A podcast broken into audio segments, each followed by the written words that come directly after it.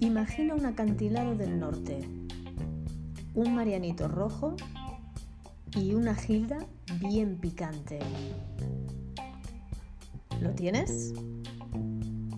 La invitada desubicada. Hello, mis queridos desubicados, ¿qué tal estáis? Juan Carlos Danielson es pianista y director. En este track hablamos de la figura del director de orquesta de esos movimientos tan característicos de manos que realizan y que nos vienen a la cabeza cuando pensamos en estos profesionales de la música. Y hablamos también de la dificultad en la ejecución de algunos instrumentos musicales. Y también, y muy importante, hablamos de ese lenguaje no verbal que existe entre los músicos y su director.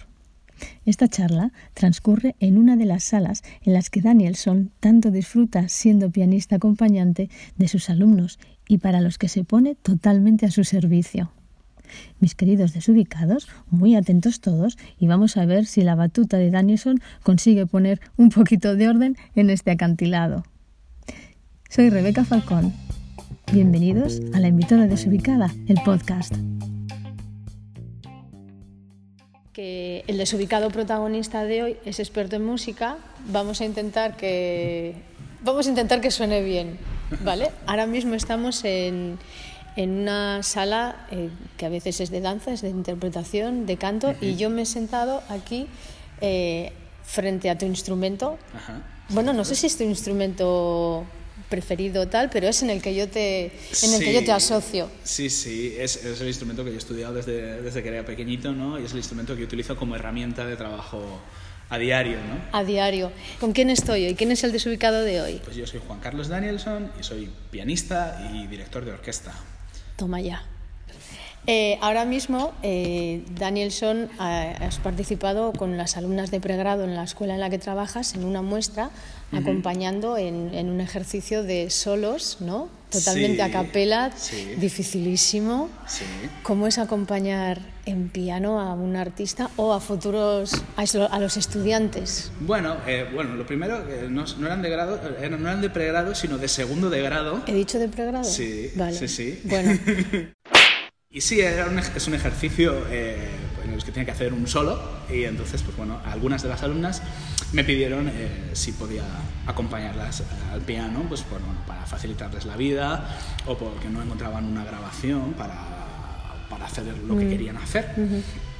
Es un oficio en el que a mí me encanta y por eso lo hago, ¿no? Y, mm. por eso yo me, me, he dedicado más a estas facetas de, con la danza, con el canto, con el teatro más que, más que pues, tocar música instrumental, pianística ¿no? y clásico, que a mí me encanta, es lo que yo estudié, pero al final eh, el intercambio que se genera, eh, la energía que puedes aportar o que te aportan y que se comparte, es eh, lo que a mí me gusta hacer más, ¿no? Al final es estar con gente y, servir también ¿no? a, a otros fines que no sean simplemente la música por la música, que está muy bien, pero como trabajo diario a mí me gusta más eh, esto, ¿no? Ah. Eh, la idea del pianista acompañante es sustituir una orquesta o una cuando no es posible tener una orquesta, ¿no? O en este caso, en algunos casos, cuando no existe una grabación apropiada para hacer el trabajo que se necesita, pues es más fácil tener un, pianista en directo que pueda.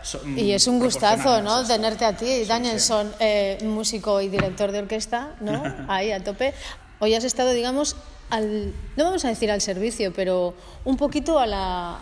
el compi. Hoy ha sido el compi de... De verdad que es al servicio, sobre todo en, en una escuela, cuando estamos hablando de un ejercicio con gente que se está formando todavía, que igual no tiene todos los recursos, o no tiene todas las tablas, o no tiene la madurez artística o técnica suficiente para, para abordarlo con, con una solvencia grande. Y entonces, evidentemente, tiene que ser al servicio, con unos alumnos. Y de repente te miran un poquito así como de reojo de vez en cuando.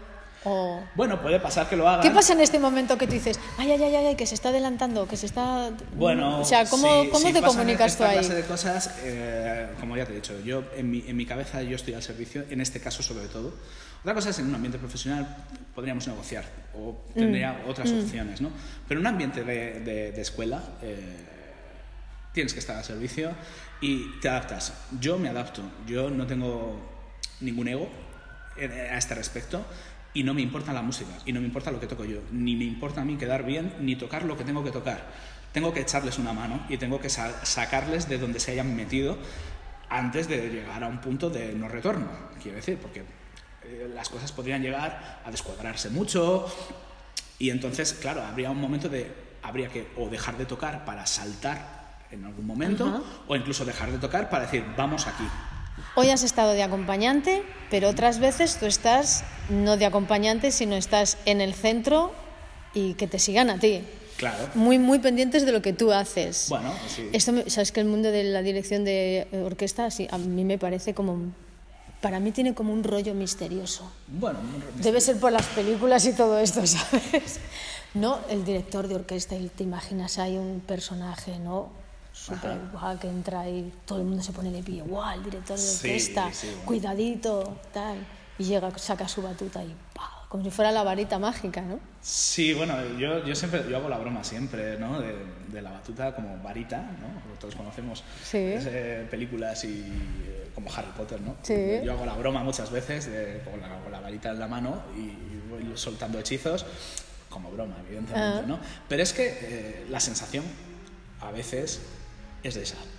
Sí, ¿no? no Cuando tú diriges, lo que pasa es que tú estás moviendo las manos o haciendo algo y pasan cosas. O sea, al final, eh, la dirección de orquesta aparece en la segunda mitad del siglo XIX.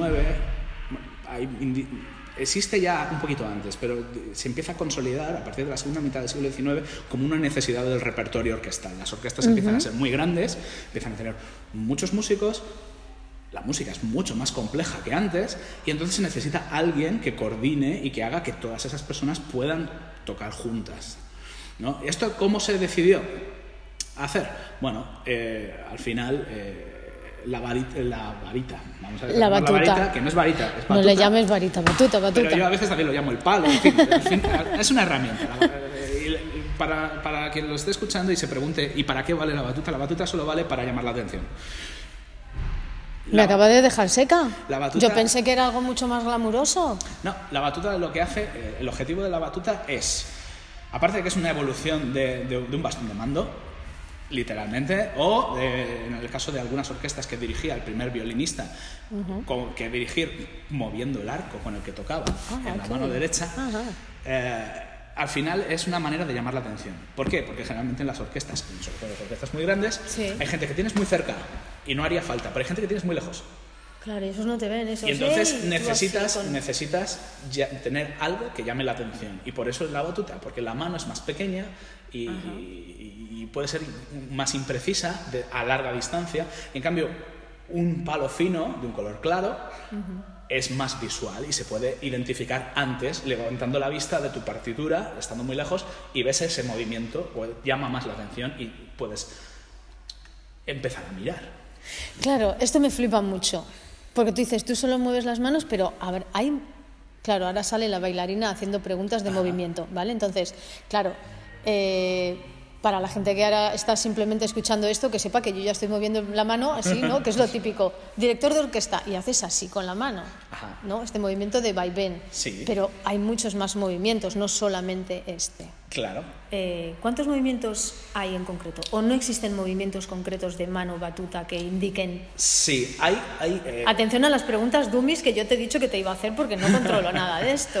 No, es, es una pregunta muy interesante. Yo lo comparo muchas veces con con la danza, ¿no? Yo no danzo, no, no bailo, no, mm. tengo Porque no quieres, aquí te vamos a hacer dos bailar pies izquierdos, eh, pero sí tengo un gran sentido del ritmo, ¿no? Y, al final eh, es un lenguaje eh, no verbal en el que tú tienes que hacerte entender. Entonces, que hay un gesto, hay muchas escuelas de dirección, de muchos estilos, de muchos... Ah, sí, ¿eh? También hay muchas técnicas de... Interesante. Lo que pasa es que, bueno, al final se trata de que te entiendan, ¿no? Entonces, la técnica de dirección, sin meternos en... En, tecnicismos, porque esto es... Claro, esto es para, para gente de a pie. El, el, el objetivo del director de orquesta eh, ya sea orquesta, de coro, de orquesta y coro, en este, eh, para teatro musical de cantantes y bailarines en escena con, músicos en el foso o lo que toque, es doble. Por un lado, marcar el ritmo, el tempo, a qué velocidad vamos. ¿Eso cómo lo marcas? Y eso generalmente lo haces con tu mano derecha, que es la mano que generalmente sujetas la batuta. Vale. Y entonces tú ahí dibujas el compás en el que está la música. ¿Cómo lo dibujas? A ver. Bueno, pues hay, hay varias Pero opciones. mueve la mano, venga, Hay varias va. opciones. Si tienes Ah, mira, un compás mira. de dos partes, tienes una parte, una parte fuerte, una parte débil, una parte que va hacia abajo la mano y una parte que va hacia arriba. Ah, mano, ¿no? Por ¿esto ejemplo. es? Claro, esto es lo que decías antes, el, el vaivén, vaivén El este vaivén.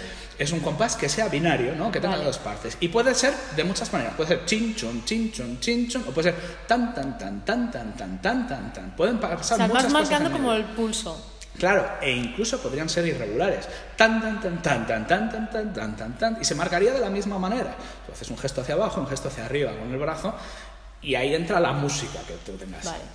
Y lo haces con la mano derecha, que es donde tienes la batuta. Con la mano derecha, ¿Y la izquierda qué marcas pasa? el compás. La mano derecha no suele parar nunca de dirigir, solo para cuando hay que parar. Con la mano izquierda puedes hacer varias cosas. Es la mano que es el comodín. Ajá. Entonces tú puedes marcar el compás con la mano izquierda en paralelo con tu mano Con derecha. las dos manitas. Y entonces, pues bueno, es el típico gesto de director de orquesta que De- todos conocemos claro, con las dos manos. exacto. ¿no? Pero la mano de, de izquierda, perdón, se puede usar para muchísimas más cosas. El segundo objetivo que tiene un director de orquesta, indicar cuándo hay que tocar y cuándo hay que dejar de tocar. Porque en una orquesta no todo el mundo toca a la vez. A veces sí, pero a veces no. Y entonces vas señalando con la izquierda. La Claro, izquierda no sirve para indicar tú quién. puedes indicar con la izquierda Ajá. quién tiene que entrar y cuándo, a través de, pues, utilizar, señalar, ¿no? Bur- burdamente hablando, ¿no? O, o haciendo gestos que inviten a, a tocar. Ah. Uy, el violinista entrada. tiene que estar ahí. Bueno, el violinista ya se sabe la obra, porque si no, no tiene ese trabajo en la orquesta, claro. Claro. Antes has hablado de técnicas, de diferentes técnicas a la hora de dirigir. Claro. ¿Cuáles serían esas técnicas? Así Bueno, un poquito a ver, rápidamente. Por ejemplo, tú puedes, ah, se pueden tener, en España tenemos una escuela muy famosa, eh, implantada por el maestro García Asensio. Hombre, fue este que yo veía en la tele cuando era de- pequeña. De Sergiu Celebidache, ¿no? Claro. Es las- la- en general es la técnica más predominante entre los directores de orquesta y españoles. tiene, tiene nombre. No, es la técnica de, de- de su maestro, que, es la- que era Sergiu un gran director de orquesta. Facilísimo el nombre para recordar. Eso es. Vale. El maestro del maestro Asensio. El maestro del maestro El maestro del maestro. Esa sería una. Esa sería una. ¿Y ¿Qué otras técnicas hay también? Bueno, pues hay técnicas eh, de distintos países, de distintos directores. ¿Hay eh, alguna que sea la técnica más complicada? Porque ¿en qué se basa la técnica de dirigir? Es que en realidad la técnica de, de dirección es en cómo te mueves y si en el estudio de, de si los gestos que tú haces son visibles y son prácticos y son fácilmente entendibles por Ajá. gente que te está mirando. Es un morse realmente, ¿no? Es lenguaje de signos.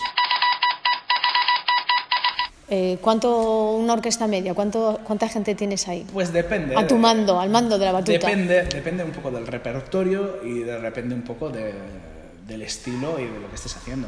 Una orquesta de cuerda muy normal podrían ser 30 personas.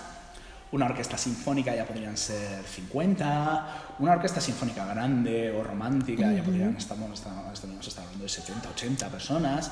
Hasta barbaridades de 100 personas o Qué más. tremendo. en- en- en o sea, ahí te tienes que subir bien alto porque, o sea, el de atrás, el del bombo pobre que está ahí ya, medio dormido, sí, se no sí, te ve. Claro, claro, te, ve- te ven pequeñito. Te ven pequeñito y no, no tienen una pantallita o algo, por Pues si acaso no te ponen. musical, que es otra cosa que, que hacemos, las orquestas son mucho más pequeñas, pero los fosos de teatro musical, al menos en los teatros de, de aquí de Sí. Madrid, de la Gran Vía, son muy pequeños. Entonces no se suele tener una opción de ver al director mientras tú estás tocando y entonces Sí. se, se utilizan pequeñas pantallas, del tamaño de una tablet pequeña, Claro, como un teléfono claro. móvil que tenemos al lado de los atriles, cada músico, Claro. para poder ver al director que, al que le enfoca una cámara.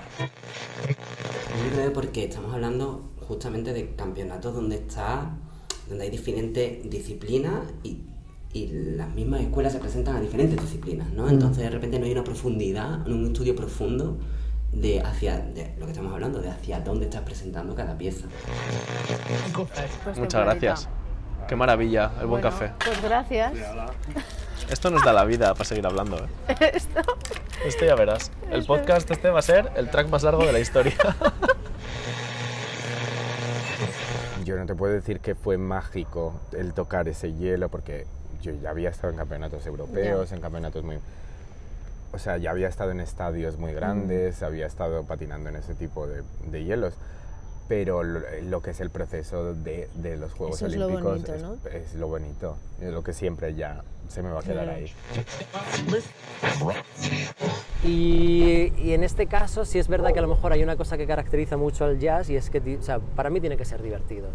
Sea, sea más dramático o menos dramático, pero tienes que disfrutar de hacerlo y, y de verlo, aunque la historia que te estén, que te estén contando no sea tan, tan bonita.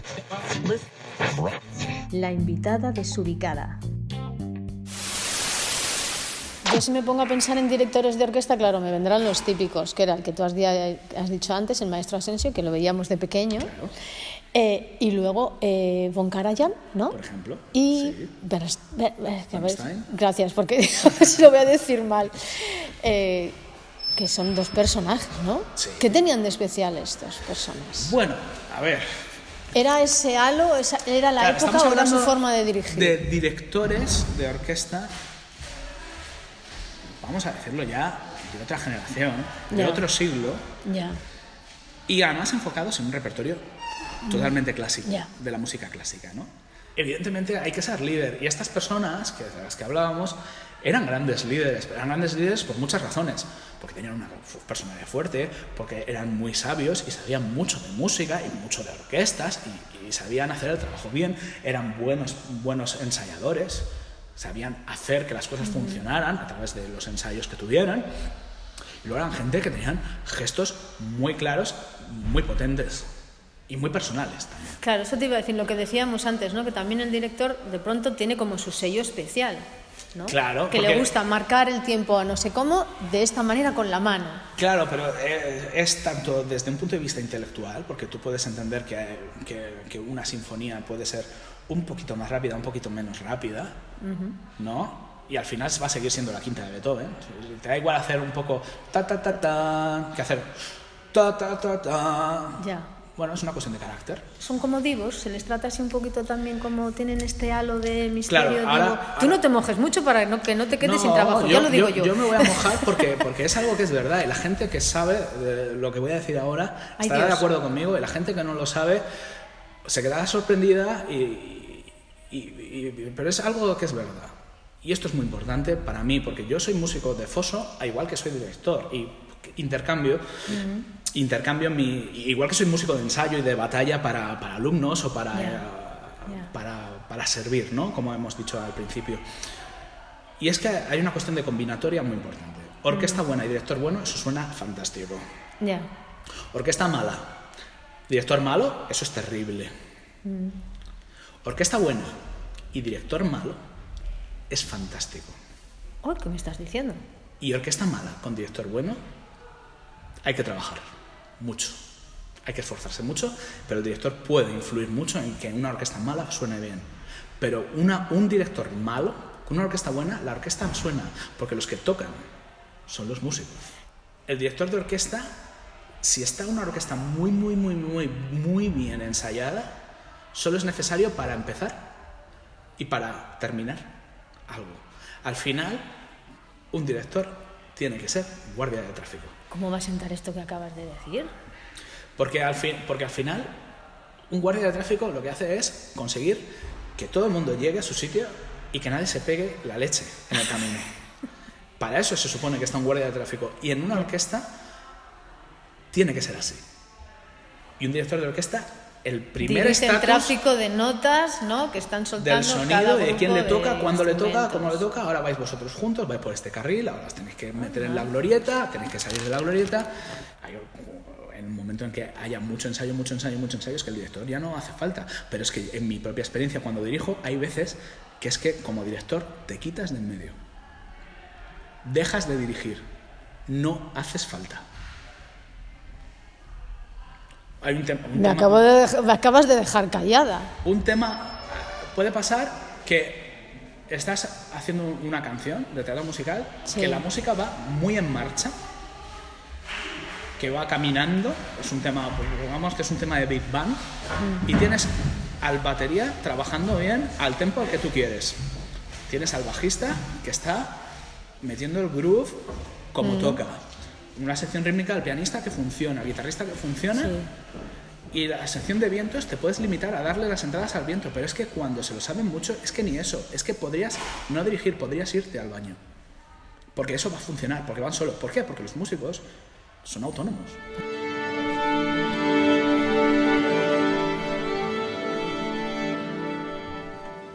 Tú tienes nombre de muy de director, ¿eh? Sí, bueno, en este país es muy exótico. Hombre, perdona, el maestro Danielson Sí. se dirige hacia... ¿Cómo se llama donde os colocáis? Eh, ¿Foso? por ejemplo. Hombre, no fastidies, cuando te pones Ah, en cuando, alto, lo- cuando te pones el director, es un podio. en el podio. Un El podio. maestro Danielson se dirige a su podio para dirigir hoy la orquesta. ¿Qué orquesta te gustaría dirigir? ¿Orquesta me gustaría dirigir? En realidad cualquier orquesta. Sí, ¿eh? Sí, porque cada orquesta tiene su personalidad, tiene su sonido. Son personas, al fin y al cabo. O sea, utilizamos la orquesta como si fuera un todo, pero no es verdad. La orquesta es un grupo de personas. Y es un grupo de personas en el que estamos ahí juntos para hacer música. El día que quieres. Pero Ya. como somos profesionales, también el día que no quieres. Totalmente. Y también el día que estás medio enfermo. Y el día que, has te, que te han puesto una multa por aparcar Sí, mal. Y el día que llueve y te has mojado. Entonces, Mm. al final, todas esas energías pueden, eh, pueden verse reflejadas en cómo suena la orquesta cada día. La orquesta es un animal vivo que en realidad es como si fueran cada músico la cel- una célula de un cuerpo, del mismo cuerpo, ¿no? Oh, qué bonito esto, Danielson. Entonces, eh, cada día estará distinto y Claro. cada orquesta es distinta. ¿Qué es lo más difícil de dirigir? Como difícil, no es difícil ninguno en particular. Depende de qué, era- qué sea lo que, qué sea lo que tengan que tocar. Porque hay veces que un instrumento muy difícil de tocar, por ejemplo, es la trompa. La trompa es un instrumento muy difícil de tocar mecánicamente hablando. Técnicamente hablando es un instrumento muy difícil de tocar. Ya, pero si el- la música que tiene es fácil, Ya. porque son dos notas fáciles de dar, que están en un registro central, que les sean fáciles y cómodas cómodas de dar, no es lo mismo que un instrumento que sea proporcionalmente mucho más sencillo de tocar, como podría ser. Y ahora, con todos mis respetos, el clarinete, que no tiene una complicación técnica como la de la trompa, no es que el clarinete sea fácil, pero es que simplemente producir un sonido en la trompa es muy difícil, y en el clarinete se produce el sonido de una manera más sencilla. De entrada, un niño, Sí. cuando coge un instrumento u otro, es más fácil que el niño haga sonar un clarinete que haga sonar una trompa. Así de sencillo. Al O sea, final, que- porque para mí lo veo como una coreografía también, ¿no? Como el coreógrafo y dirigir a los, a los bailarines. cuando, por ejemplo, en teatro musical, que repetimos muchas veces la misma función, se crean coreografías en el foso.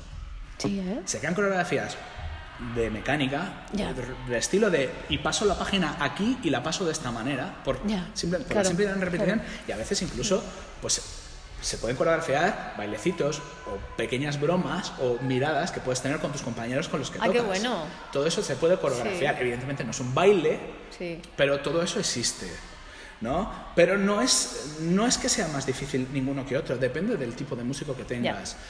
Y al final todo se reduce a uno, qué nivel instrumental tienes con tus propios instrumentos como intérprete y cómo de desarrollado tienes una escucha musical activa.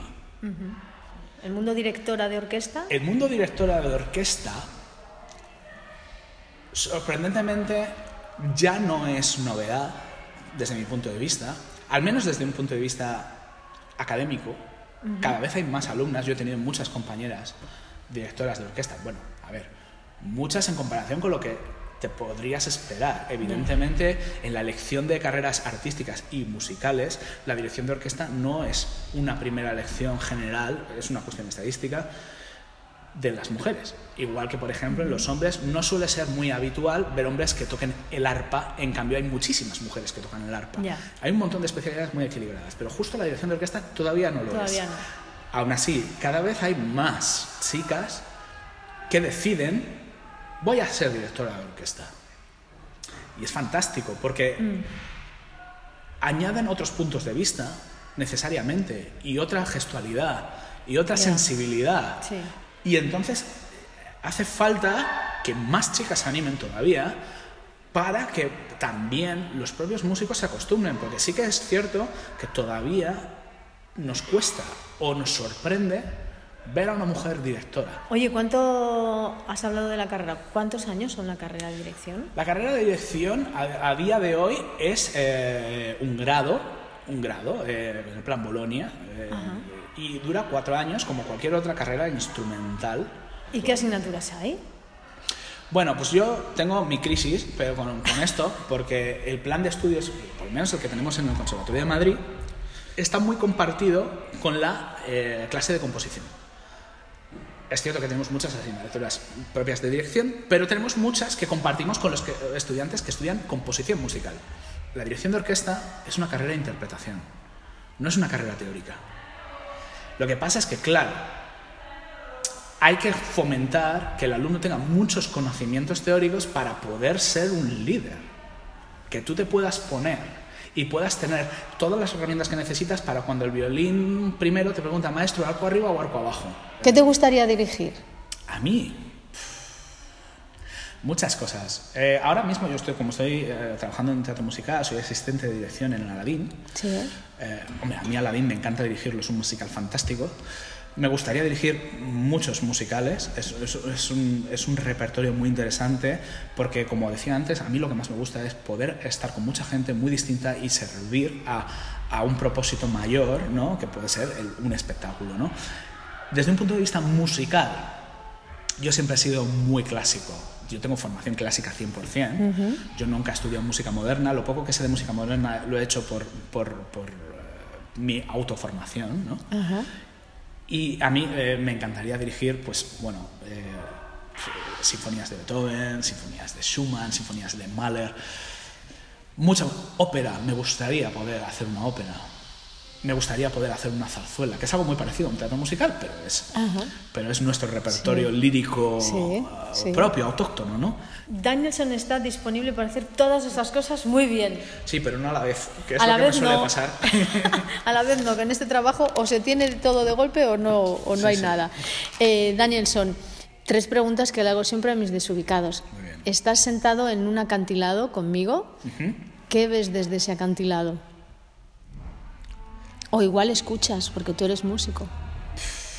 Veo y escucho, pero en un acantilado yo soy muy realista también. Y entonces veo un mar, un mar con un poquito de marejadilla. Está, nublado, pero no termina de estar nublado. Quizás, quizás hay algún rayo de sol en algún sitio que, se cuela entre, entre las nubes. Y luego, por supuesto, eh, las olas chocando debajo de nosotros y un poquito de viento. Pues eh, mira cómo me he quedado, así medio tumbada encima del piano, con esta descripción absoluta que has hecho. Eh, ¿A quién le invitarías a un Marianito? Yo pienso mucho a- en, en- en mi abuelo. Mi abuelo era una persona que siempre tuvo oído musical, pero nunca pudo serlo. Él fue huérfano en la guerra civil y entonces pues tuvo que sobrevivir un poco como pudo de niño y luego pues bueno, tuvo, eh, tuvo que estar en el ejército porque era, él era huérfano de un militar y entonces lo único que po- podía hacer el sistema para pagarle a él unos estudios fue meterse en el ejército y mi abuelo se metió en el ejército. Pero mi abuelo cantaba, tocaba la guitarra, se compró un violín, tocaba un poquito el violín, eh, se compró un, órgano- un órgano cuando pudo, empezó a tocar un poco el teclado y tal. Y a mí era- me gustaría poder tener una, un- una conversación con, con mi abuelo, Con que ya no está entre nosotros, claro, Una gilda picante para... para mi madre. Porque a mi madre le encanta todo Ah, picante. bueno. Eh, Danielson, ¿hay algo más que quieras añadir? Que yo no te voy a entretener más porque sé que tienes que irte ya para Aladín, que a los compis les mandamos un saludo y mucha mierda desde aquí. Sí, no, simplemente eh, yo creo que al final, con estas profesiones artísticas que tenemos nosotros, Sí. la gente que no esté un poco en este mundo puede, puede, puede pensar que somos genios, puede pensar que somos privilegiados, somos privilegiados, ¿eh? pero por otra cuestión, no porque tengamos un talento, yo no me considero una persona talentosa, me considero una persona que, que trabaja, intenta trabajar, ha trabajado toda la juventud, yo lo que sí que puedo decir es que he sacrificado mi juventud completamente, cosa que no me arrepiento porque creo que también me hizo crecer mucho, eh, pero que al final, cuando tú, tú sales ahí y estás dirigiendo, o tú estás tocando el piano y la gente dice, es que para, para, para ser artista hay que tener un don, es mentira, hay que trabajar. Hay, Hay que tener trabajar tiempo mucho. y dedicarse a ellos. eso es. Y esa es- eso, eso es lo que a mí me gustaría que quedara muy claro. Que quedara que muy claro. todo es posible con el suficiente, la suficiente dedicación, esfuerzo, tiempo y foco, objetivo, no desviarte de tu camino. Vamos a ir saliendo de la sala. Sí. Antes se han asomado, yo no sé si tienen clase ahora. Típico de una escuela de estas, todo el mundo cantando. Bueno, la casa de los locos. La casa de los locos, unos bailan, otros cantan, otros tal. Pues vamos a entrar a la sala de profesores. ¿Estáis reunidas? Vamos, pues no vamos a entrar, tengo que entrar a coger las cosas. Eh, Danielson. Aquí ya nos metemos en el vestuario masculino. Eh, muchas gracias por muchas gracias a desubicarte. Espero que les haya resultado interesante a la gente esta charla sobre el mundo del director de que, que orquesta. no que- hayamos confundido más, que no hayamos confundido más y que el director de orquesta es un ser bastante más normal, sobre todo en los tiempos que corren. sobre todo en los tiempos que corren. Eh, muchas gracias. Muchas gracias a ti. Y a vosotros, mis queridos desubicados, muchas gracias por estar ahí un día más. Que tengáis un muy feliz domingo y recordar que el Marianito Rojo y la Gilda va de mi cuenta. Un beso y agur. La invitada desubicada.